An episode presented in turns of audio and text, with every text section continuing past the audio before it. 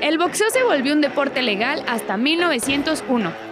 Antes de ese año, la práctica del boxeo era clandestina. Las muertes, la corrupción y las trampas marcaban el ritmo de los combates de box. A principios del siglo XX, el Comité Olímpico Internacional admitió el boxeo de tipo amateur, rama varonil, en los Juegos Olímpicos de San Luis en Estados Unidos 1904. Con ello se establecieron las siete categorías clásicas que conocemos hoy en día. Peso pesado, welter, ligero, pluma, gallo y mosca.